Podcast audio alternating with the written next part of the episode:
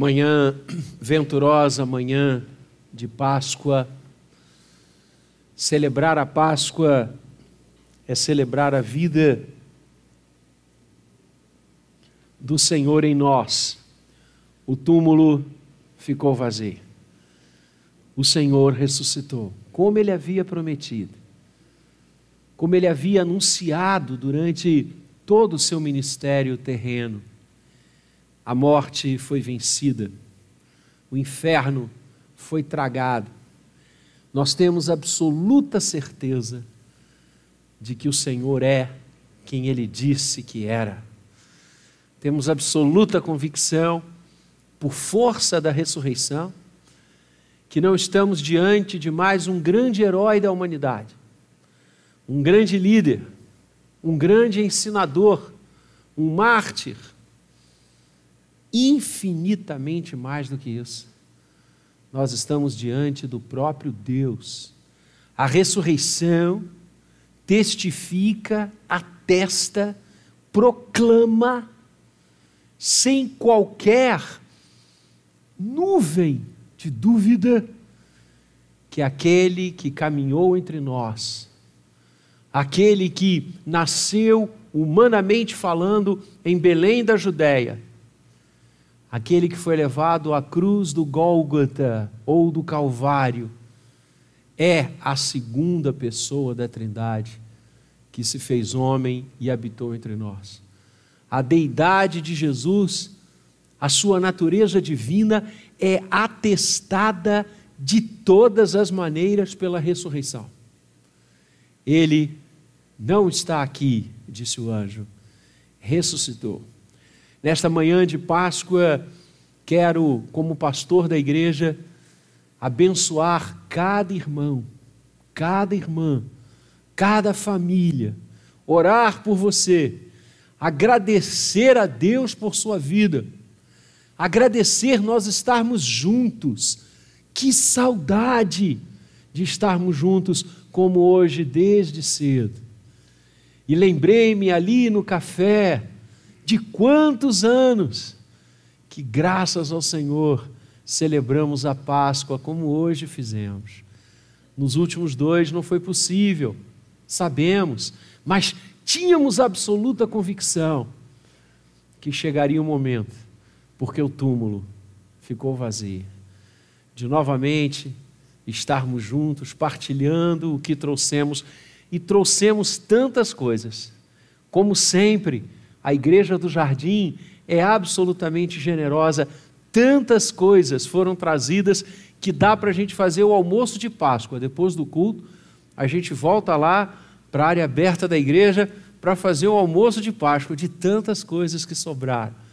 E eu pedi à nossa querida Saf que guardasse tudo e talvez tinha que ter uma outra geladeira para isso, para que à noite, depois do culto da noite, nós tenhamos então lá no salão um espaço de partilhar, de comunhão, assim, festejando e fechando este domingo, que é a data mais importante da fé cristã. Insisto, a Páscoa é a data mor da fé cristã. O Natal e a cruz só tem lógica e sentido porque o túmulo ficou vazio. E o apóstolo Paulo apreende isto com a sabedoria do Espírito Santo, quando ele diz que se Cristo não ressuscitou, é vã a nossa fé. Esse é o ponto distintivo da fé cristã e de uma ideologia do bem, que muitas vezes tentam é, colocar sobre o cristianismo uma ideologia do bem, como se ser cristão fosse ter padrões éticos, comportamentais, como um grande, um bom cidadão. Ser cristão não é apenas fazer o bem. E no último encontro de fé, na quinta-feira, quando preguei sobre os dois malfeitores crucificados à direita e à esquerda do Senhor Jesus, eu tive a oportunidade de dizer isso, e vários irmãos aqui estavam naquele estudo. Fazer o bem ser correto é uma obrigação nossa como seres humanos e integrantes da sociedade. Fazer o bem, ser um cidadão que cumpre com as suas obrigações, que se atenta ao outro, que quer abençoar e ajudar o outro, é uma obrigação social nossa. Ser cristão é ter um relacionamento pessoal com aquele que ressuscitou. Esse é o ponto. O Senhor Jesus, em momento algum, mandou eu e você crermos em alguma coisa fora dele. Credes em Deus, credes também em mim. Eu sou a videira verdadeira e vós sois os ramos. Eu sou o bom pastor. As ovelhas ouvem a minha voz e me seguem. Eu lhes dou a vida eterna. Ninguém as arrebatará da minha mão. O compromisso que Jesus determina que eu e você tenhamos não é com postura ideológica, por mais bonita que ela seja, é com Ele. Ele.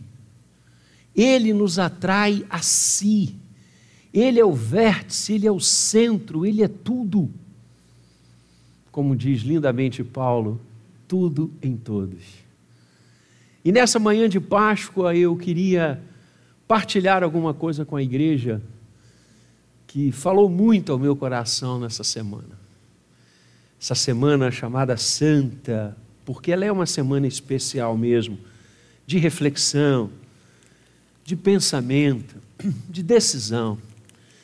E eu quero que você leia comigo o Evangelho de Lucas. Lucas 23.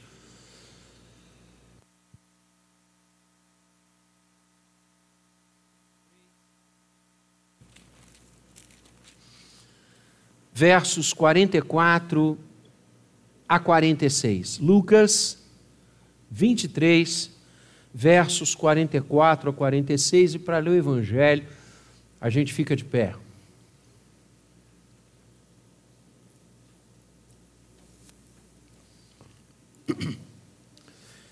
Já era quase a hora sexta, e escurecendo-se o sol, houve trevas sobre toda a terra até a hora nona, e rasgou-se pelo meio o véu do santuário.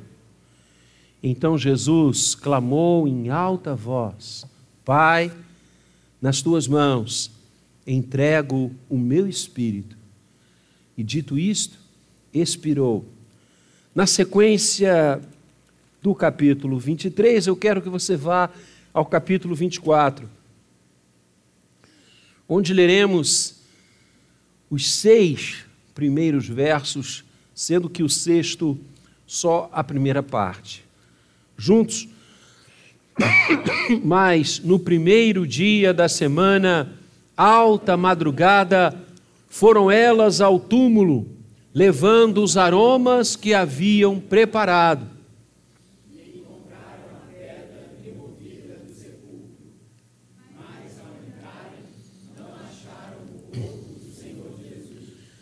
Aconteceu que, perplexas a esse respeito, apareceram-lhe dois varões com vestes resplandecentes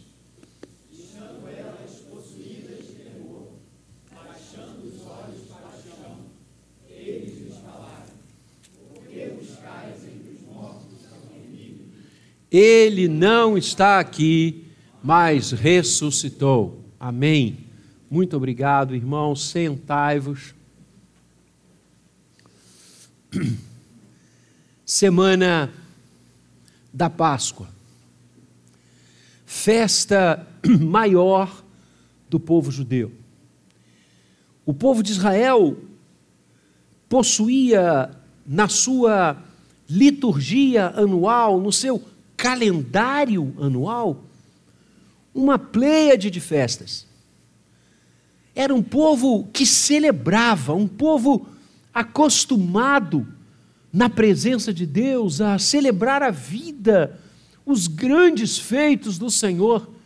E no calendário, insisto, havia muitas festividades. Três eram as mais importantes: a Páscoa, tabernáculos e Pentecoste. Essas três se diferenciavam e entre elas a Páscoa, porque eram festas nacionais, onde todo o Israel procurava estar junto. Caravanas vinham para Jerusalém de todas as regiões de Israel. Vinham, inclusive, cantando vários salmos que eu e você lemos no livro dos Salmos hoje, os chamados cânticos de romagem. Vinham cantando, celebrando, glorificando ao Senhor, mas a Páscoa era ímpar. E também era a festa da família, ao mesmo tempo nacional e familiar. As famílias se uniam para cear, para comer os pães ácimos que falavam das agruras do Egito, para sorver o cordeiro, e todo ele tinha de ser consumido. Se as famílias fossem pequenas, elas tinham que se unir a outras, de tal maneira que tudo era consumido à mesa. Festa maior, e Jesus celebrou a Páscoa com seus discípulos durante os três anos de ministério público. E agora chega ao clímax do seu trabalho. Ele reúne-se à mesa, celebra, dali eles partem para o jardim das oliveiras. O Senhor ora de forma tão intensa e angustiante antevendo o que ele passaria dali algumas poucas horas, que o seu suor se verte em sangue. No mesmo jardim, uma milícia, juntamente com soldados romanos, lhe cercam. Judas o trai com um beijo. E a fala do Senhor é linda, amigo, com um beijo vieste trair-me. Preso, levado às autoridades romanas, colocado diante do povo que alguns dias antes, no chamado Domingo de Ramos, ou como eu gosto de chamar, Domingo da Proclamação, o saudavam com hosanas ao que vem em nome do Senhor. Ao entrar em Jerusalém, essa mesma população grita para crucificá-lo soltando um malfeitor terrível, um homem que muito mal fizera, Barrabás. Mas o povo, incentivado, a turba incentivada pelas altas autoridades judaicas, gritou para Jesus: crucificam, crucificam. Dali o Senhor parte para o Calvário, não sem antes ser objeto de muitos suplícios. Os evangelhos retratam um, alguns flashes apenas do que Jesus sofreu, do que o seu corpo apanhou, sua carne dilacerada, sua fronte colocada uma coroa de espinhos, ridicularizando o seu reinado colocado à cruz, levado ao Calvário, ao Gólgota, um pequeno monte que ficava fora, nas cercanias de Jerusalém. Ali, entre o céu e a terra, o Senhor ficou. E durante sete vezes ele se expressa, estando na cruz, uma delas ouvimos na semana passada, brilhante mensagem, quando ele fala do cuidado de Maria com João e João com Maria. Uma das palavras, e você sabe tanto quanto eu, depois de tanto sofrer, de tanto apanhar, ainda com o madeiro ter andado pelas ruas de Jerusalém, sendo chicoteado, o Senhor expressa: tenho sede, tenho sede. E novamente a crueza do coração humano coração corrupto. Ali próximo à cruz, diz o texto, havia um tonel de vinagre. E uma daquelas pessoas molha, encharca uma esponja nesse vinagre e sobe com um caniço até os lábios de Jesus. Que coisa, que coisa. Isso expressa a maldade do coração do homem. E finalmente, já quase a hora sexta, perto do meio-dia, escureceu o sol, houve trevas sobre a terra, o véu do santuário se rasgou e Jesus clama: Em tuas mãos, Pai entrego o meu espírito. E dito isto, expirou. Morreu aquele que tantos nele acreditavam. Que sexta-feira dolorosa. Que sexta-feira de tristeza. Que sexta-feira para se esquecer para se banir da memória. Aquele que andava com os pecadores e publicanos, aquele que conhecia desde a mais tenra idade os mistérios e a revelação das Escrituras a ponto de entusiasmar os sábios do templo, aquele que transformara cinco pães e dois peixes em alimento suficiente para milhares de pessoas, aquele que dera ordens às tempestades para que elas se aquietassem, aquele que libertou tantos endemoniados e loucos, fazendo-os recobrar o seu juízo e a sua dignidade.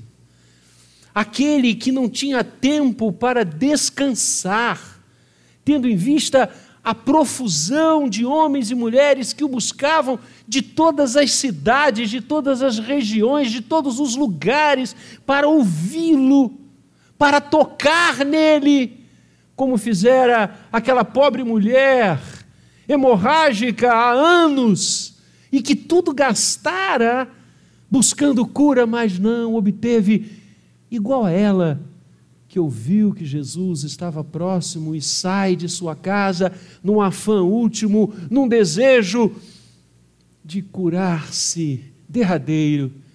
E ao tocar as suas vestes, porque colocara no seu coração que bastaria isso para que ela fosse curada, de fato foi. E como ela, tantos tiveram os olhos do Senhor pousados sobre si e a voz do Mestre dizendo: Vai, fica curado. Quantos?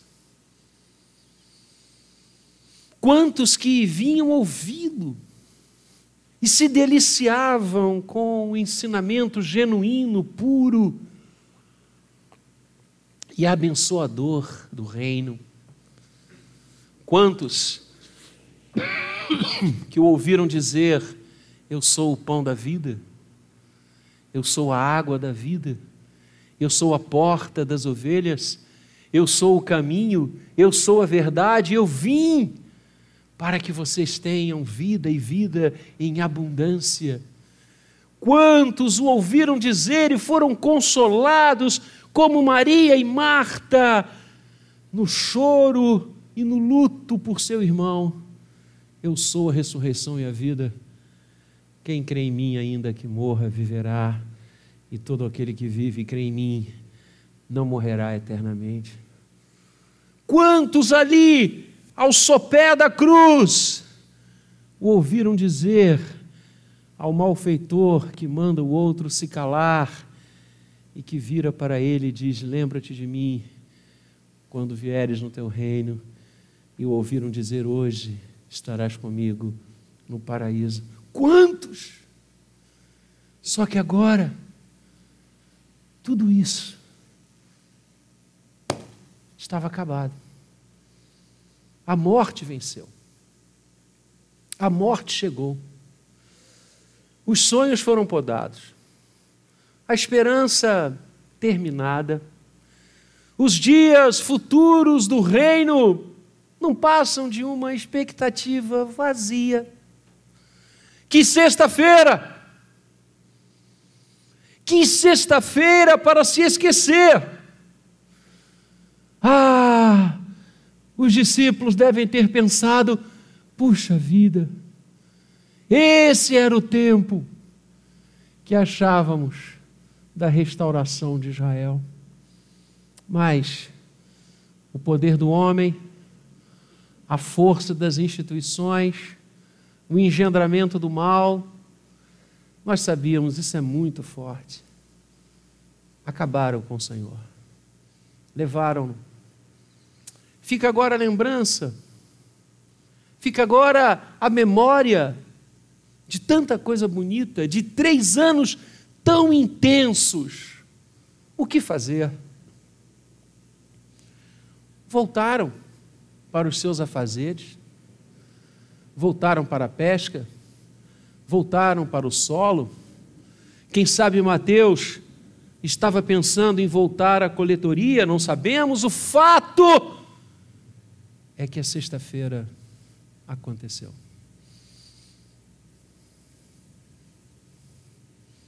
E depois dela veio o sábado. E o sábado passou muito rápido, porque cheio de memórias, de lembranças e de tristeza, de abatimento e de choro. E na manhã do primeiro dia da semana, na manhã, na madrugada do terceiro dia, pós a sexta da morte. Algumas discípulas decidiram ir ao túmulo. O Shabat havia passado, elas agora podiam ir. E foram elas com uma expectativa no coração fazer o sonho que Jesus iniciou no coração de tantos perdurar levavam aromas em seus braços, em suas mãos, cheiro gostoso, perfume, a contrastar com o cheiro da morte, a, a contrastar com o ambiente da morte. Lá foram elas, bem intencionadas, sem dúvida. Afinal, a sexta-feira ainda estava muito forte no coração e na memória delas. Mas, surpresa, o que houve? A pedra, a pedra que fechava o sepulcro, estava removida. Mas como? Pedra pesada, muito pesada o Shabat acabou. Teriam que ter vindo para cá muitas pessoas. O que aconteceu? E ficaram, diz Lucas, perplexas a esse respeito. A imagem drástica da sexta-feira ainda estava tão forte naqueles corações e naquelas mentes que elas se esqueceram por um momento da promessa que aquele que foi à cruz fez, que ele ressuscitaria ao terceiro dia. O Senhor não falou apenas da sexta-feira, o Senhor deixou claro que depois de sexta viria o domingo. Mas elas se esqueceram. E foi mistério que um anjo viesse, estando ainda possuídas de temor, eles, anjos de Deus, lhes falaram Por que buscais entre os mortos ao que vive? Ele não está aqui, mas ressuscitou. Sim, queridos, após a sexta, o domingo. Após a morte, a ressurreição. Por que buscais entre os mortos ao que vive? Ele não está aqui. Ele ressuscitou. Algumas coisas nesta linda cronologia da sexta ao domingo nos ensinam. A primeira coisa é que o Senhor sempre cumpre suas benditas promessas. Esse é o primeiro ponto da Páscoa. Cruz não foi um acidente. A sexta-feira não foi um acidente. A sexta-feira não pegou o Senhor de surpresa. A sexta-feira não foi fruto de um engendramento humano ou de uma teia do inferno para acabar com a vida do Senhor. Ele disse: A minha vida eu espontaneamente a dou. A sexta-feira passa pelo plano redentivo de Deus. A cruz não é fruto de uma série de atitudes errôneas do ser humano, por mais que isso seja verdade, por trás dos gestos, das escolhas, de tudo que aconteceu para levar o Senhor ao Calvário, está a vontade de Deus. Ele se submeteu a isso. Isso fica claro desde o jardim das oliveiras. Quando, ainda cercado pela milícia e por soldados romanos, Pedro no afã de defendê-lo, saca uma pequena adaga, que era muito comum eles andarem, e corta a orelha de Malco, um dos servos do sumo sacerdote da época. E Jesus faz o quê? Prontamente cura a orelha daquele homem. E diz a Pedro: embaninha sua espada. Você acha que se eu quisesse, multidões de anjos estariam aqui para me defender. Entenda então, querido, a cruz é fruto do cumprimento da promessa de Deus. o cumprimento de nos salvar. Cur de homo, porque Deus se fez homem para buscar e salvar o que se havia perdido. A gente está estudando Hebreus. Hebreus fala de todo o sistema sacrificial do Antigo Testamento, criado, estabelecido e firmado por Deus para quê? Para que o seu povo entendesse e para que todas as nações pelas quais e nas quais Israel seria o atalaia, que a salvação não vem do próprio ser que é salvo. A salvação vem de um outro. O sangue derramado de alguém, de uma vida. Essa é a redenção. Você não pode derramar o seu próprio sangue por você, e sem derramamento de sangue não há remissão de pecados. A vida humana pecou, a vida humana tinha que se entregar, mas não poderia ser um homem qualquer. Por isso, o nascimento virginal. Entenda por que, que o Natal, a cruz e o túmulo vazio se entrelaçam, porque é Ele.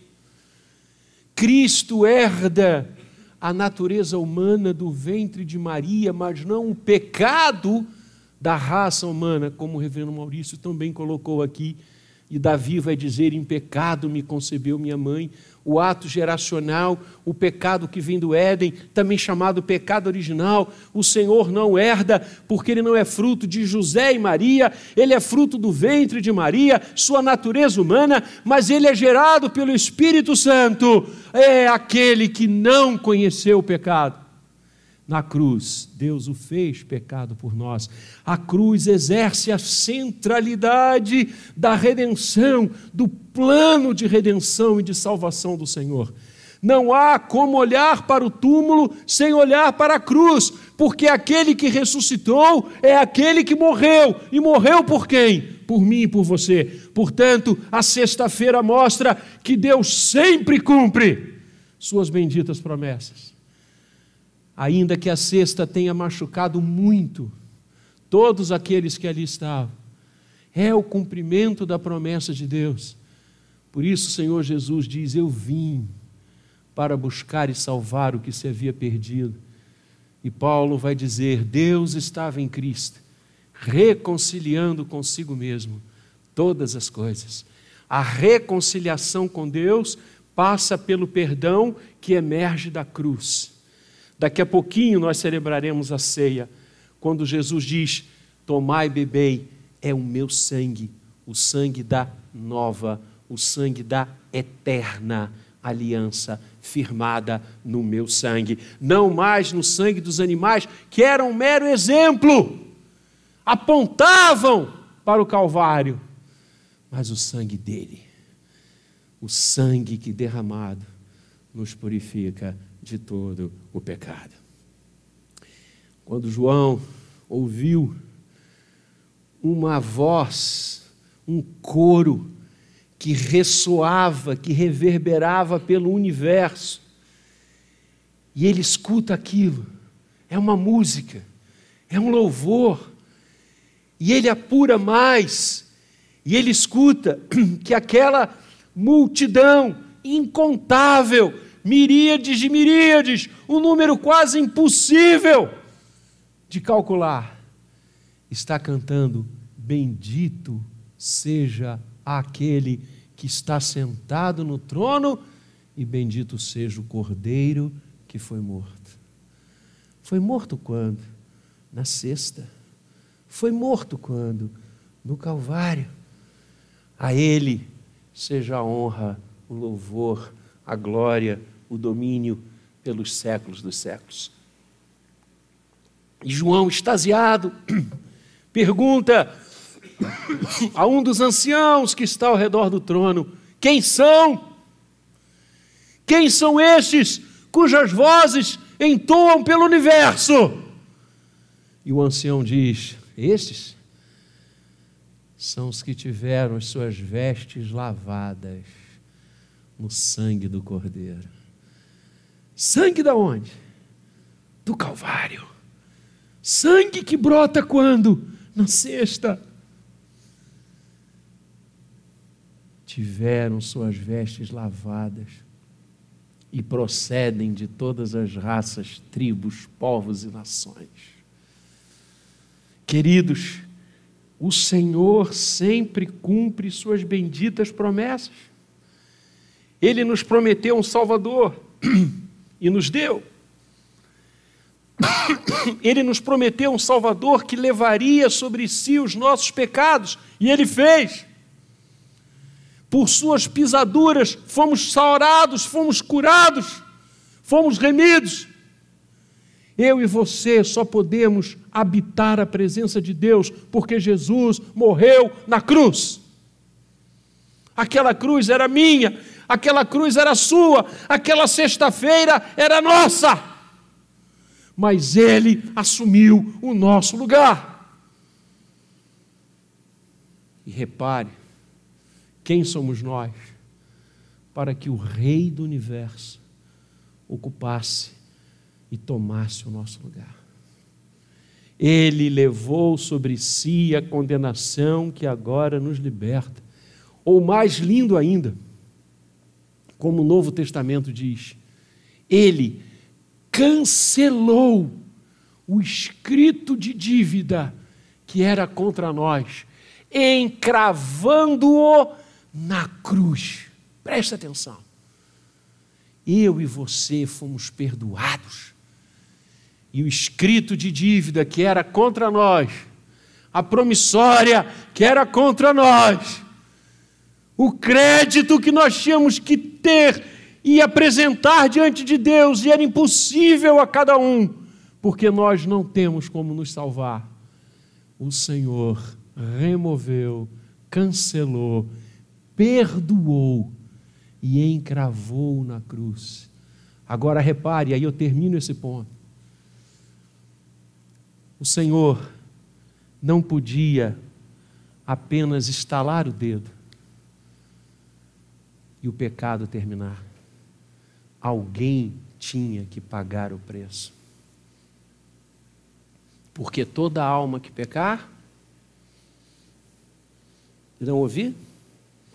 Essa morrerá. Deus não se zomba? De Deus não se zomba.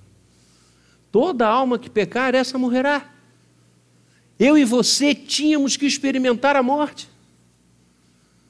Eu e você estávamos condenados eternamente a viver longe de Deus. Entende por que, que a cruz teve que acontecer? Cristo morreu a nossa morte. Vou repetir.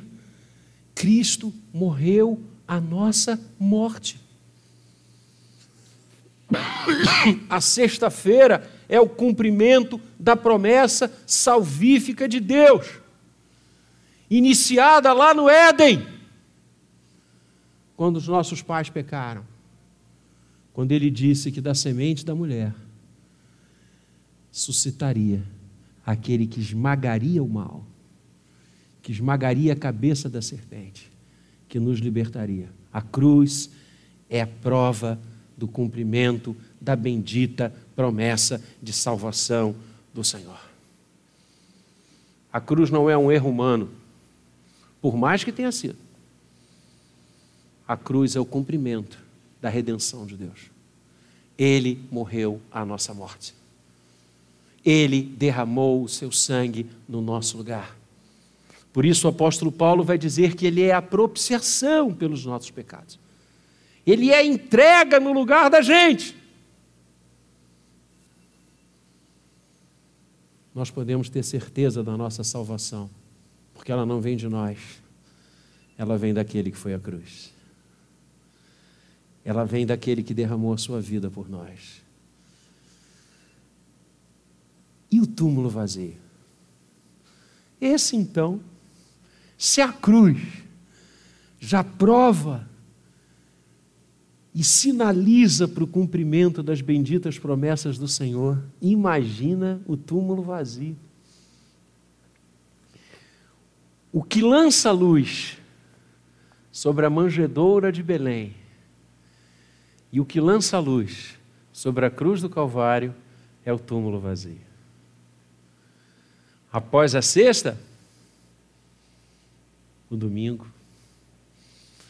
é o domingo, queridos, é o túmulo que ficou vazio, é o anúncio da ressurreição, é a certeza de que ele venceu a morte e o aguilhão do inferno e por nós ressuscitou, porque Cristo morre a nossa morte e ressuscita para a nossa vida.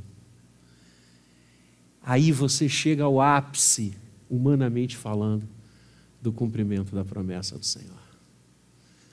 Porque tudo mais vai defluir daqui. Preste atenção, por isso o túmulo vazio, a ressurreição do Senhor é a data magna da nossa fé, porque todas as outras coisas vão derivar daqui. Os discípulos que se dispersaram e voltaram aos seus afazeres, por que, que eles retornam para Jerusalém? E por que, que eles alcançam o mundo? com a mensagem do Senhor. Por que, que vários e quase todos morrem por causa deste anúncio? Porque algo aconteceu. E o que foi esse algo que trouxe-os de volta? O que foi esse algo que deu a eles a força, a unção, o poder de falarem de Jesus para todas as pessoas? A ressurreição. Não, eles não voltam por uma ideia, Ninguém morre por uma ideia, se morre por uma convicção. Eles viram o Senhor, eles tocaram o Senhor, e eu dou graças a Deus por Tomé. Porque muitos vão de criticar, dizendo: não, Tomé não acreditou. Ainda bem que Tomé agiu daquela forma. Porque Jesus ressuscitou fisicamente, sim. A ressurreição é concreta as pessoas podiam tocá-lo. Ele comeu peixe com Pedro, Ele partiu o pão com os discípulos de Emaús. Não é uma imagem, não é uma ideia, não é o refazimento de um sonho, é o corpo verdadeiro do Senhor que voltou e voltará para nos buscar.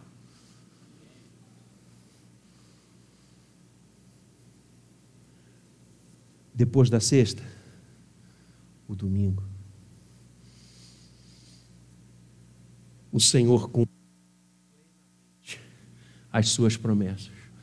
A segunda coisa, e hoje é Páscoa, Páscoa a gente pode. Eu queria pregar de noite também. A segunda coisa que você tem que entender, meu irmão, minha irmã, quando tratamos das coisas de Deus, é que nem tudo parece ser o que primeiramente achamos. Depois da sexta, o domingo. Nem tudo diante de Deus parece ser o que primeiramente achamos. Se estivéssemos ali na sexta, e eu fiz questão né, de narrar no início um pouco do sentimento daqueles irmãos, porque certamente foi isso mesmo sentimento de derrota, sentimento de aniquilamento. As esperanças foram: o Senhor morreu, não há mais o que fazer, ele partiu.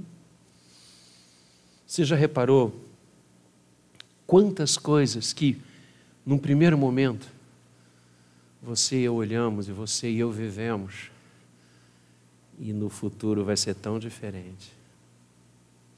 A cruz, que eles entenderam como sinal de fraqueza, como sinal de aniquilamento, como sinal de destruição. Na sexta, sinal de que o Senhor não era nada daquilo que ele disse. o próprio malfeitor partiu desse viés. E um daqueles homens crucificados disse: Se és de fato Cristo, desce daqui, livra-te e salva a gente também. Era isso que ele queria. Aquilo que era um símbolo de fraqueza e de destruição,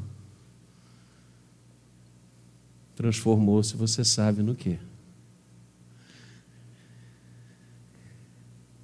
Não ligue ou não se importe com as mensagens de tristeza da sexta-feira. Não deixe isso moldar o seu coração. Não deixe isso abater você. Acredite no Senhor. Confie nele. Vejam o que que a cruz se transformou no túmulo vazio. Depois da sexta, o domingo, Creia que o domingo vai chegar. Nem tudo é aparentemente o que você acha que é. Muitas vezes você acha que é algo que destrói, que aniquila, que machuca, que dói, e pode ser tudo isso, mas isso vai passar, querido, porque o domingo veio. Olhe para o túmulo vazio. Enxergue a cruz a partir do túmulo e não o inverso. E conselho de pastor, enxergue aquele que está nos dois, ou melhor, não está em nenhum. Porque vive e reina. A sua vida é muito preciosa. Saia da cesta.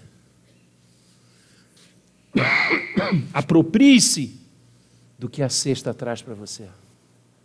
Redenção. E alteie a sua voz, a sua visão e a sua alma para a ressurreição. Terceiro e último, prometo. Quando a gente olha para a sexta, e depois da sexta para o domingo, a gente tem certeza de que a vitória do Senhor sempre prevalecerá. A vitória do Senhor sempre prevalecerá. Depois da sexta, o domingo. Deus sempre cumpre as suas promessas, benditas promessas. O Senhor nos leva a enxergar e a perceber, isso é andar por fé, que nem tudo é o que aparentemente parece. E a vitória dele sempre, sempre será absoluta, plena e total. O Apocalipse usa vários títulos para Jesus. Eu, eu, depois leia o livro do Apocalipse novamente. Leia o livro do Apocalipse com a visão da ressurreição. Você vai entender muito mais o Apocalipse. Um dos títulos que o Apocalipse usa para aquele que vive é o vitorioso. Ele venceu. Ele venceu. O cordeiro venceu. O cordeiro que foi morto por nós, mas ressuscitou. Então, saia daqui hoje com a certeza de que a vitória de Deus é que prevalece e prevalecerá na sua vida.